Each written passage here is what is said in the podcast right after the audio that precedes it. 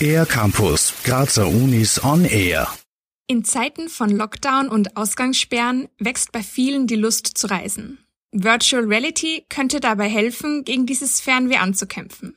Was hinter der Technologie steckt, weiß Kajetan Enge, Absolvent am Institut für elektronische Musik und Akustik an der Kunstuni Graz.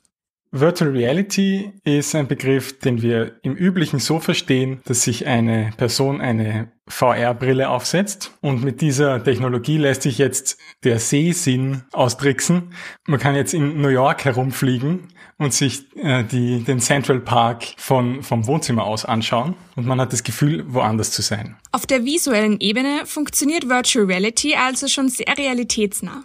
Was in der Anwendung bisher jedoch stark vernachlässigt wurde, ist die akustische Umgebung.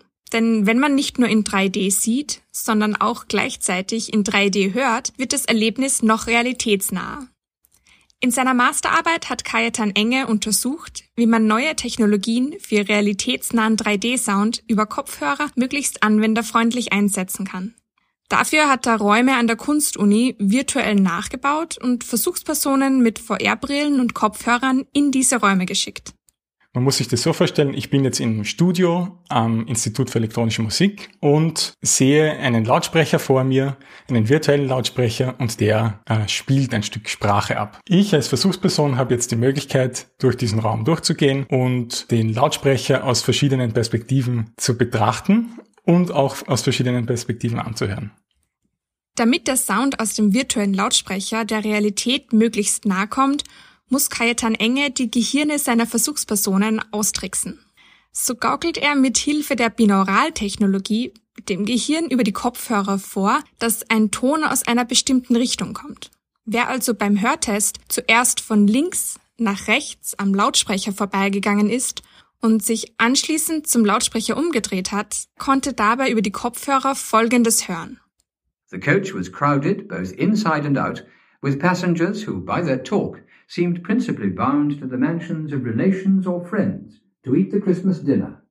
In the course of a December tour in Yorkshire, I rode for a long distance in one of the public coaches on the day preceding Christmas. Ja, richtig gehört. Der Ton wandert mit und es wirkt so, als ob man sich tatsächlich im Raum mit dem Lautsprecher befindet.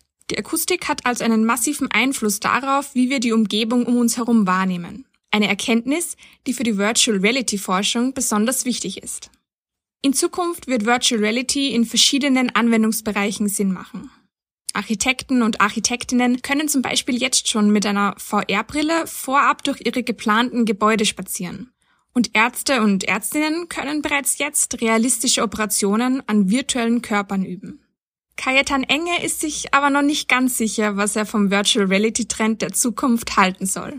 Auf der einen Seite ist es sehr faszinierend, was das alles möglich macht, was da auch in der Zukunft möglich sein wird, weil das wird jetzt nicht aufhören, das wird vermutlich jetzt ein paar Jahre lang ziemlich intensiv besser werden, diese Technologie. Und auf der anderen Seite ist es diese virtuelle Welt ganz weit weg von der echten Welt. Und spannender ist eigentlich die echte Welt.